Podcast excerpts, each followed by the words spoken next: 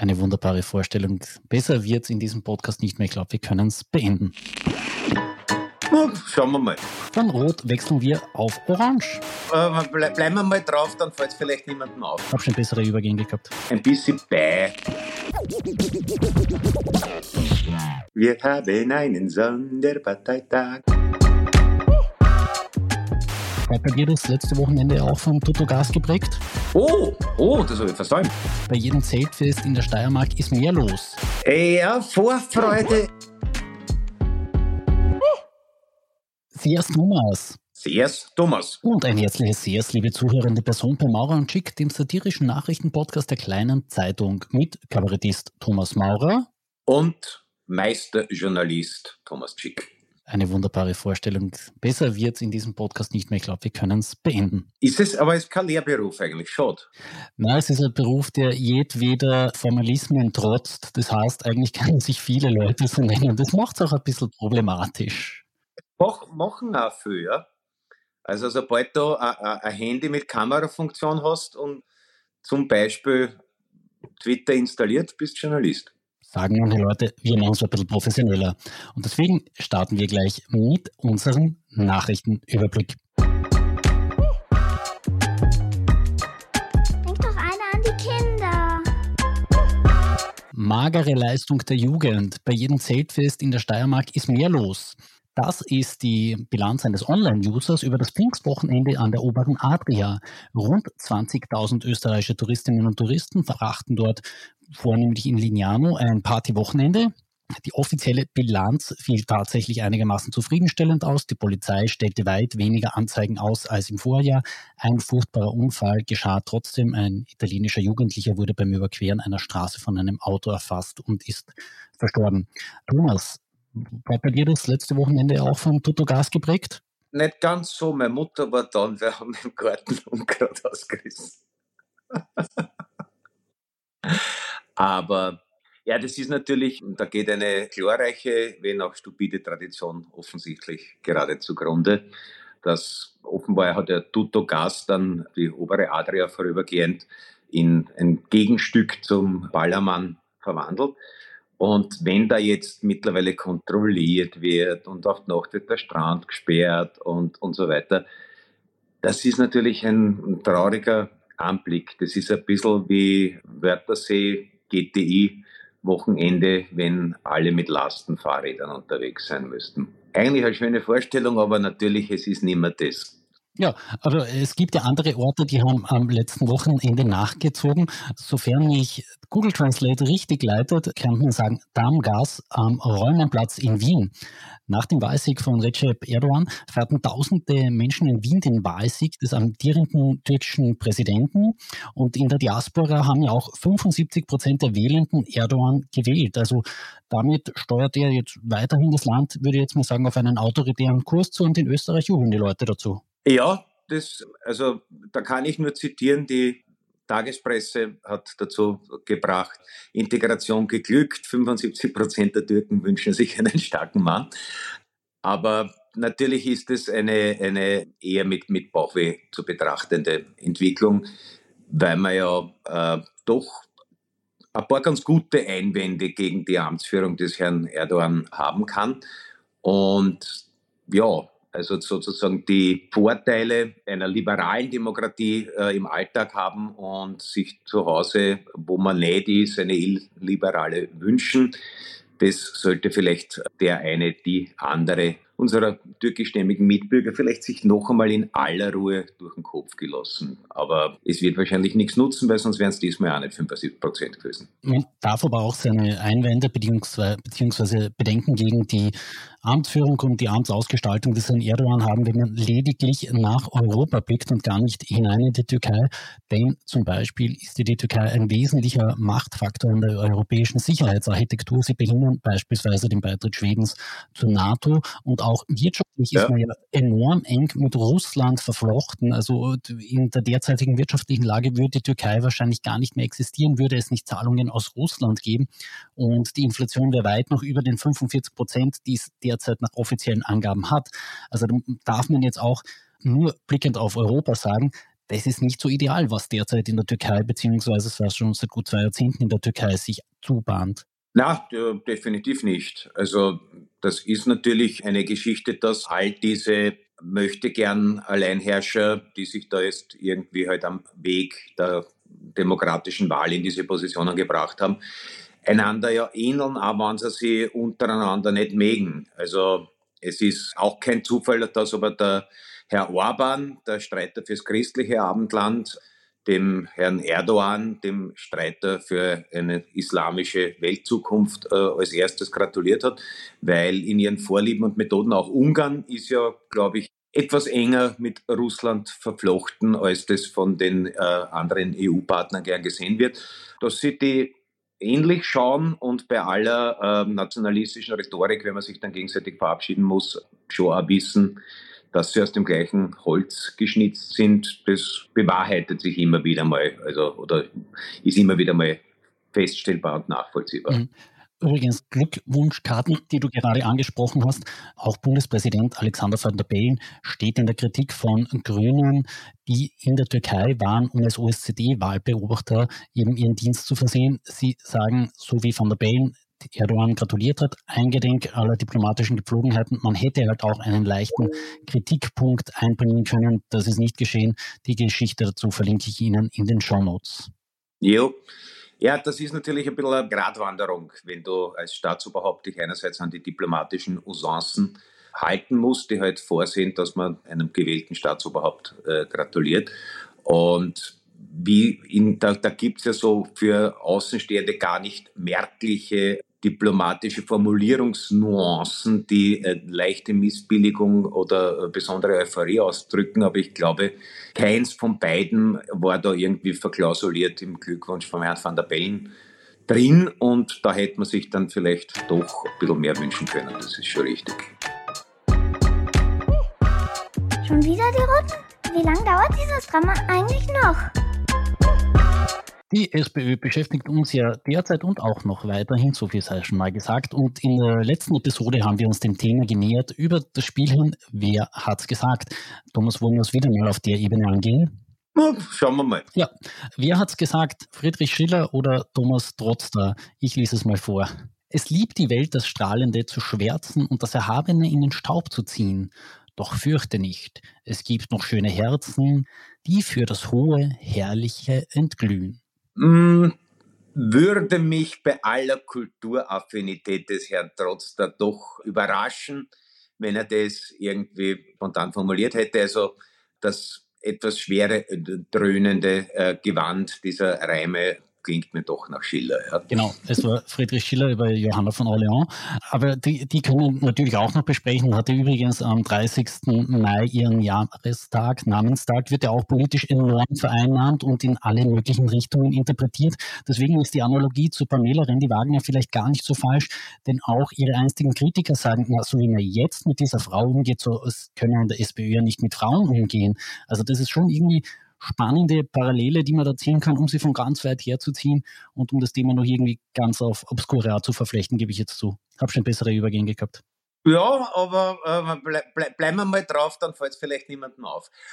Also es ist ja, äh, die äh, äh, Johanna von Orleans wurde ja als äh, Ketzerin verbrannt, also nach damaligen Begriffen nach einem rechtsstaatlich einwandfreien Prozess, weil äh, ein, ein, Bischof, ein französischer äh, Bischof, der allerdings auf der englischen Seite gestanden ist, sie nach einem inquisitorischen Prozess als Heretikerin erkannt hat. Und ich glaube, so was, 20, 30 Jahre später, ist sie dann eben von einem vom französischen König geleiteten Kirchen- äh, oder installierten Kirchengericht von diesen Vorwürfen wieder freigesprochen, rehabilitiert und gleich auch heilig gesprochen worden. Also das, das, das hat gedauert, das ist erst vor 100 Jahren geschehen, muss ich Ah ja, nein, die, Heilig, die Heiligsprechung ist dann sehr viel später gekommen.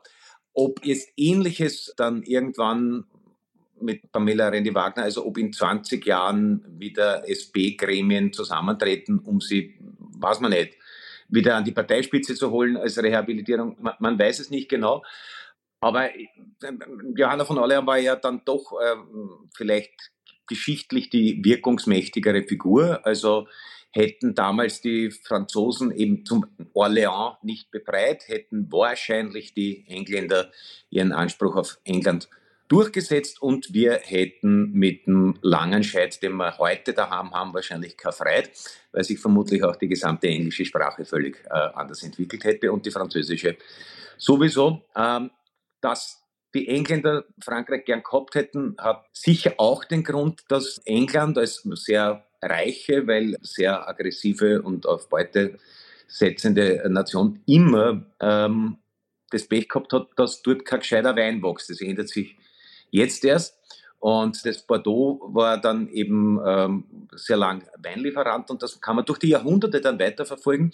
Wo immer die Engländer gerade im Krieg gelegen sind, sind woanders Weinbauregionen erblüht, damit die, der englische Durst gestillt wird. Also wenn sie mit Frankreich entwickelt gehabt haben, hat man aus Spanien importiert. Wenn mit, mit beide gerade schlecht war, da hat man dann Portugal entdeckt also Bordeaux, Madeira und die, die Weinbaugebiete Douro.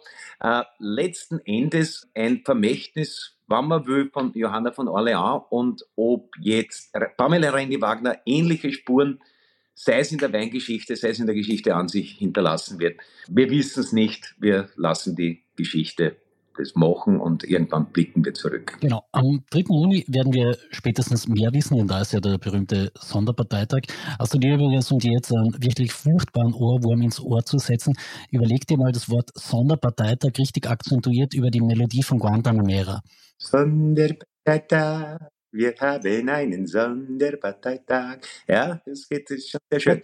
Ah, genau die von dir angestoßene äh, Johanna von Orleans-Metapher überstrapaziert, aber es sind ja dann auch sozusagen die, die Mitstreiter, weil sie hat ja dann eine bewaffnete Eskorte gestellt bekommen vom englischen König und ein, eine Rüstung auch, um das zu symbolisieren und dass sie im Auftrag Gottes fürs Richtige, nämlich für Frankreich, streitet.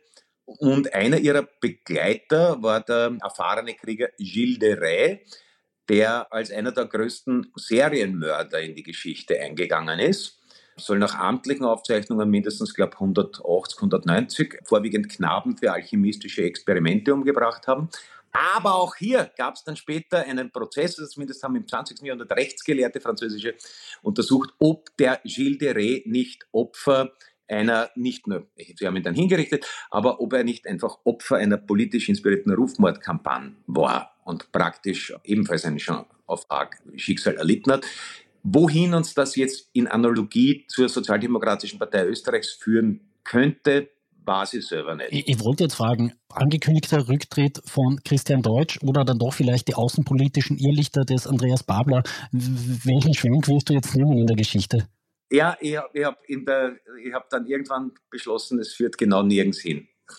also nicht beschlossen, ja, äh, es, es, führt jetzt mich auch lediglich dazu, dass wir noch ganz kurz Andi Babler besprechen müssen und seine, ich, kann jetzt nur an den Worten meines Kollegen Georg Renner orientieren, außenpolitischen Irrlichter. Er hat zum Beispiel die EU als aggressivstes Militärbündnis bezeichnet und ich glaube, da werden uns schon einige einfallen, die jetzt etwas aggressiver waren als die Europäische Union in der Weltgeschichte.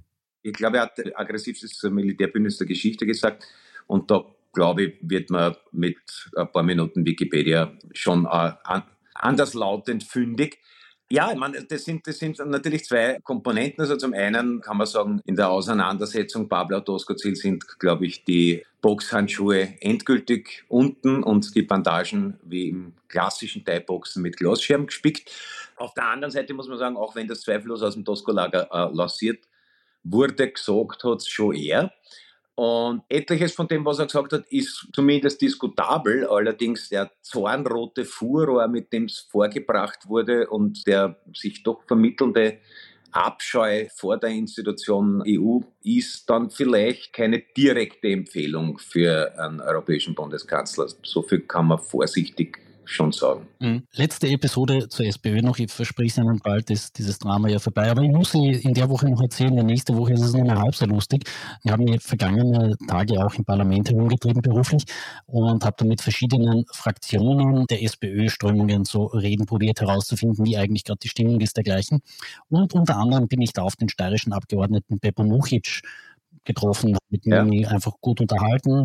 Auch natürlich über Politik, mehrheitlich halt über Bill Haley und andere Musiker. Jedenfalls, als der Mujic dann ging, kam eine andere Sozialdemokratin vorbei und irgendwas blieb in meinem Kopf hängen und ich habe sie gefragt, entschuldigen Sie, aber jetzt muss ich es genau wissen, woher ist der Muchic eigentlich? Woher kommt der eigentlich? Und weißt du, was die Antwort war? Aus der Bauholz-Gewerkschaft. Das sagt irgendwie alles über das Lagerdenken in der SPÖ derzeit aus. Du hast keine Geografie mehr, du bist nur aus der Gewerkschaft oder der ja. Landesorganisation.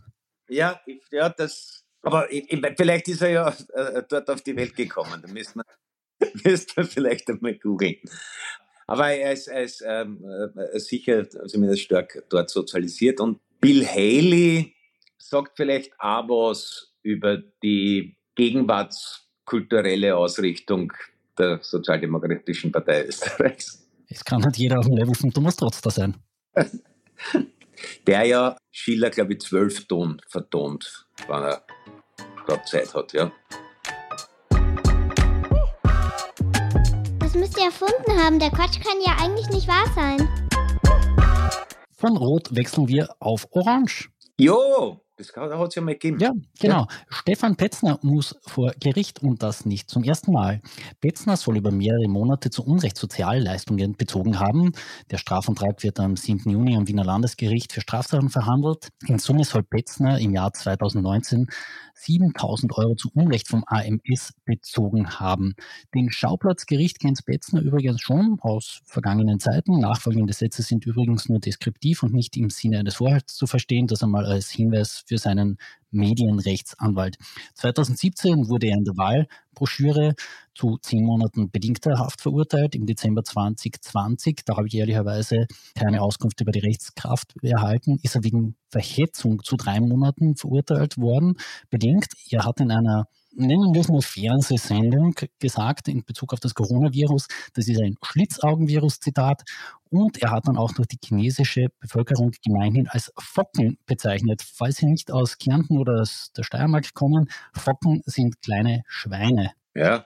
Und Fuck. Focken. Und, und, und, genau noch einen, einen, dritten Gerichtstermin von Stefan Betzner sollte man auch noch erwähnen. Der war nämlich vor dem Handelsgericht bzw. Konkursgericht. Da wurde im Mai 2023 über seine Kommunikationsgesellschaft, sein Unternehmen, der Konkurs eröffnet. Und natürlich, um das jetzt noch einmal formal zu sagen, weil wenn wir uns schon um den Medienrechtsanwalt kümmern, dann möchten wir noch einmal betonen, es geht natürlich für ihn die Unschuldsvermutung. Ja, ja, also hm, Stefan Bessner ist sicher ein Musterbeispiel für das, was ähm, so im, im, dritten Lager und seinen diversen Abspaltungsformen in den letzten Jahrzehnten Karriere gemacht hat. Da waren viele Karrieren schillernd, wenn auch vielleicht eher im Sinn von, wie halt so eine Pfütze auf der Tankstelle schimmert, wenn ein bisschen Sprit drinnen ist. Also die, was da jetzt genau, das ist ja noch ein laufendes Verfahren. Er selber sagt, er hat alles vorgelegt und die haben sie nur migriert. Und es geht auch nur, nur um äh, 7000 Euro, was ich gelesen habe, wo man sagen muss, das hat er wahrscheinlich das sind die Dimensionen können ein bisschen verrutschen, wenn du sehr lang mit Jörg Haider sehr eng unterwegs warst. Ich glaube, der hat es doch öfter mal gut gelaunt bei einem Tankstopp in einem Schurchgeschäft ausgegeben. Also vielleicht hat er subjektiv den Eindruck gehabt, dass es sich um Bagatellbeträge handelt. Vielleicht stellt sich auch, außer dass eben, was hat er gesagt, irgendwelche äh, roten Bonzen im AMS ihm eine Falle stellen wollten oder sowas, denkt man sich, die müssen Zeit haben. Ich habe keinen Einblick in den Arbeitsalltag des äh, Arbeitsmarktservice, aber dass da jetzt extra jemand äh, auf dem Betzen angesetzt ist, scheint mir nicht die plausibelste, also wäre wär nicht die erste Erklärung gewesen, die mir einfällt. Aber wie gesagt, da werden die Gerichte Recht sprechen und vielleicht tritt uns äh, Stefan Betzner in blühender Unschuld entgegen. Wobei, ich habe jetzt ein Foto gesehen, wo ich mir nicht sicher bin, ob das jetzt ein Modes, hast du das gesehen, mit diesem, wenn es ein Seitenscheitel ist, dann ist er etwa vier Zentimeter brat. Also ich weiß nicht genau, ob das stylisch ist oder ob er in der Früh einfach am, am Stoppelhaartrimmer den Aufsatz vergessen hat und sich einfach eine Schneise reingefräst hat. Das ist einem Bekannten von mir, einem Schauspieler, am Tag des Drehs passiert. Und so geschimpft ist er, glaube ich, nicht mehr worden, seit er in der Schülerliga einen Elfer verschossen hat, weil er für einen historischen Film mit einem Ort negativen Irokesen erschienen ist. Und wie gesagt, entweder ist das dem Stefan Betzner jetzt auch gekommen oder ich habe einen Trend versammelt. Auf jeden Fall hat er also überm, da überm Scheitelbein eine Fräse. Das ist trotzdem fast das Interessanteste, was ich an Stefan Betzner in den letzten Jahren festgestellt habe. Ja, ich gestehe, ich habe vor über 20 Jahren mal ein Praktikum im Amt der Kärntner Landesregierung gemacht. Stefan Betzner hat damals gerade als Pressesprecher angefangen und irgendwie habe ich den drei, viermal da in diesem Monat gesehen und seitdem mache ich mir einfach keine Gedanken mehr über seine Optik oder sein Outfit, weil da ist alles verloren schon seit 20 Jahren. Ja, also es wäre ja seiner wahrscheinlich eigentlichen Berufung Showstar gefolgt, könnte damit Trendsetten, so denkt man sich, auch komisch. Ja, wir wünschen ihm das Beste für sein Gerichtsverfahren. Übrigens, Fun Fact am Rande, Stefan Betzner hat den gleichen Anwalt, wie ihn Peter Kaiser in der Top-Team-Affäre hatte. Meinhard Nowak, äh, wenn Sie sich mal auf dessen Internetseite umschauen, dann werden Sie auch noch staunen. Es gibt dieses ikonische Filmmotiv von The Godfather und er hat es auf seine Person und seine Kanzleipartnerin, ich glaube seine Tochter oder Ehefrau ist, das weiß ich jetzt nicht auswendig, umgemünzt und hat draus gemacht The Lawfather.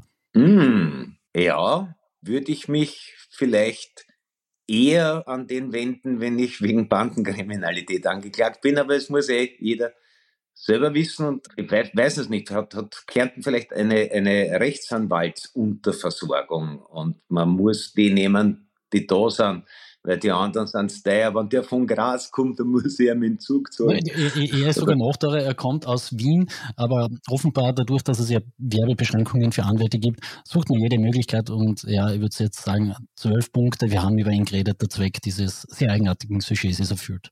Ja, wobei, der, wenn man so umdreht, der Vater in Law wäre der Schwiegervater, wogegen der Godfather eigentlich der, der Taufpate ursprünglich ist. Das ist die Frage, wie das in der klassischen Kleinfamilie, wer steht in der Hierarchie höher? Boah. In, Im Alltag wahrscheinlich der Schwiegervater. Ja.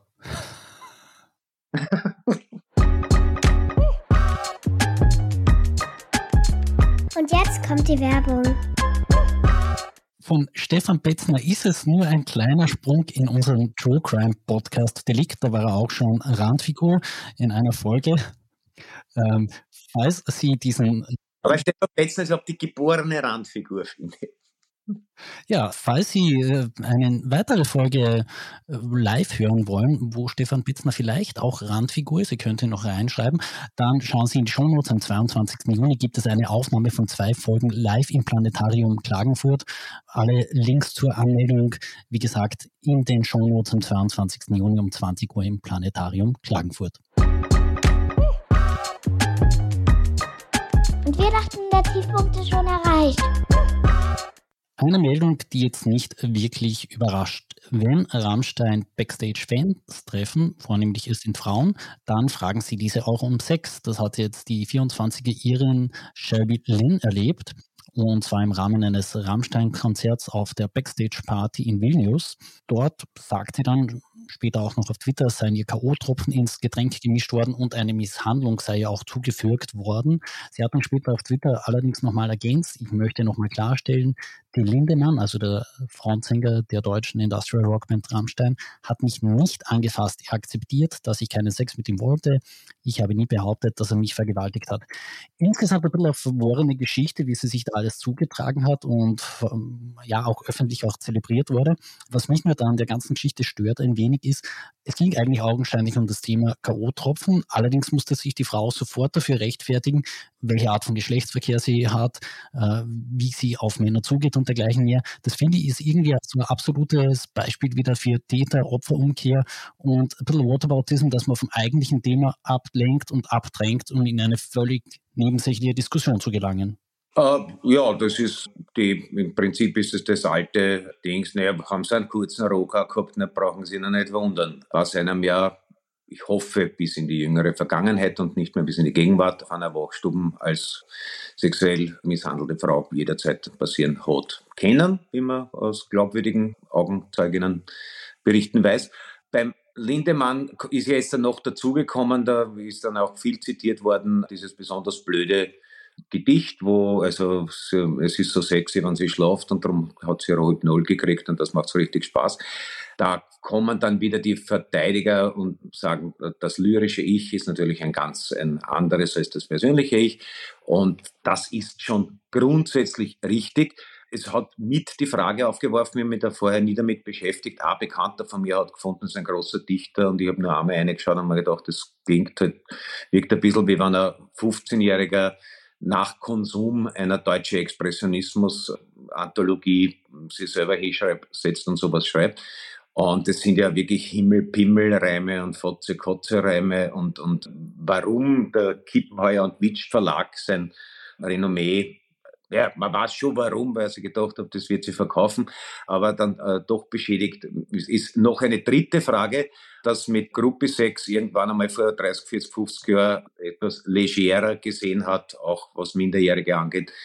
Wissen wir, man hätte den Eindruck haben können, das ist inzwischen ein bisschen anders. Grundsätzlich, wenn Erwachsene konsensual irgendwelche Sachen miteinander anstellen, ist es Privatsphäre, egal ob eine der beiden beteiligten Parteien öfter mal im Fernsehen ist oder Spotify sehr viele Downloads hat. Aber das scheint schon ein bisschen systemisch gewesen zu sein. Es ist auch doch etwas ekelhaft, dass da scheinbar wie eben vor 40, 50 Jahren bei irgendwelchen großen Rockbands die Bierlsteher vor dem Backstage-Bereich die Fashion aussortieren und drinnen wird nochmal nachsortiert und die anderen werden ausgeschickt und die entweder besonders Fashion oder sich besonders willig gebenden dürfen meine ein bisschen bei, um das Mindeste zu sagen, auf jeden Fall. Mhm. Letzte Beobachtung von dir kann ich übrigens insofern bestätigen, als ich vor einem Jahr bei einem Rammstein-Konzert war und zwar im sogenannten Feuerkreis, das ist irgendwie so die Front of Stage Area und dann gab es da noch eine Row Zero, wo augenscheinlich Mädels dort waren, die waren ja hergerichtet für Instagram und hergerichtet für eine Aftershow-Party. Und dann ist wirklich diese Person reingekommen und hat nochmal ausgesiebt, wen nehmen wir schon vor den letzten drei Liedern mit in die Backstage-Party. Also es hat mich damals schon ein bisschen irritiert. Mittlerweile weiß ich relativ genau, was da abgelaufen ist, mutmaßlich. Zumindest habe ich mir einen Eindruck davon machen können. Also wenn Sie heuer am Sommer auf ein Konzert gehen, machen Sie es einfach nicht so. Es, es ist widerlich. Aus, außer sie wollten genau das immer schon, dann steht es ihnen frei. Ja, ja, genau. Thomas, ich glaube, wir sind fertig. Ich, ich, wollte nur noch mal etwas anstupsen. Heute ist auf Arte, beziehungsweise ab heute in der Arte Mediathek zu sehen, die rote Fini. Oh, oh, das habe ich verstanden. Ja, aber du wirst es dir anschauen, oder? Naja, äh, ich, ich, ich habe mich mal ein bisschen eingearbeitet. Wir haben äh, bei die Vierter mal eine Folge, die sich mehr oder weniger satirisch verbrämt äh, dem Martin Schlaf gewidmet hat. Und da kam sie als Tante Tini vor und wurde wirklich anbetungswürdig vom Erwin Steinhauer dargestellt. Also ich kann, vielleicht verlinkt man das in den Shownotes ebenfalls, es gibt es auf YouTube. Die Vierter Reicher Leben mit Martin Schlick hieß die Folge.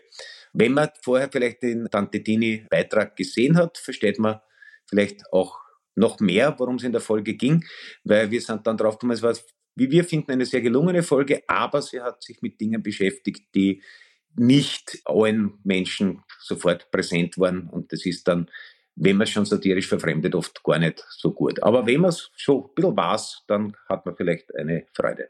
Genau. Also unsere Abendempfehlung in diesem Fall zuerst einmal sich in der Arte-Mediathek mit der sachlichen Ebene beschäftigen, dann hinterher nochmal mit der Satire. Dann ist ja nun auch die äh, nächste Woche relativ einmal gut ausgeleuchtet beziehungsweise relativ gut äh, zugebracht, bis wir wieder in der kommenden Woche für Sie da sind und dann beschäftigen wir uns noch einmal mit der Sozialdemokratie. Ich bin echt schon ein wenig gespannt, wie das Ganze ausgehen wird. Aber ja, Vorfreude. Ich auch schon die Vorfreude. Also ich glaube, das ist der falscheste Begriff. Ich glaube, praktisch niemand in Österreich empfindet Vorfreude, vielleicht mit Ausnahme von ein paar politischen Mitbewerbern. Ja, die werden wir in der nächsten Woche dann auch wieder ein bisschen mehr zu Wort kommen lassen, wenn uns die Sozialdemokratie in dieser Sendung wieder Zeit und Raum lässt. Einstweilen verabschieden wir uns wie stets mit. Tschüss und schleich.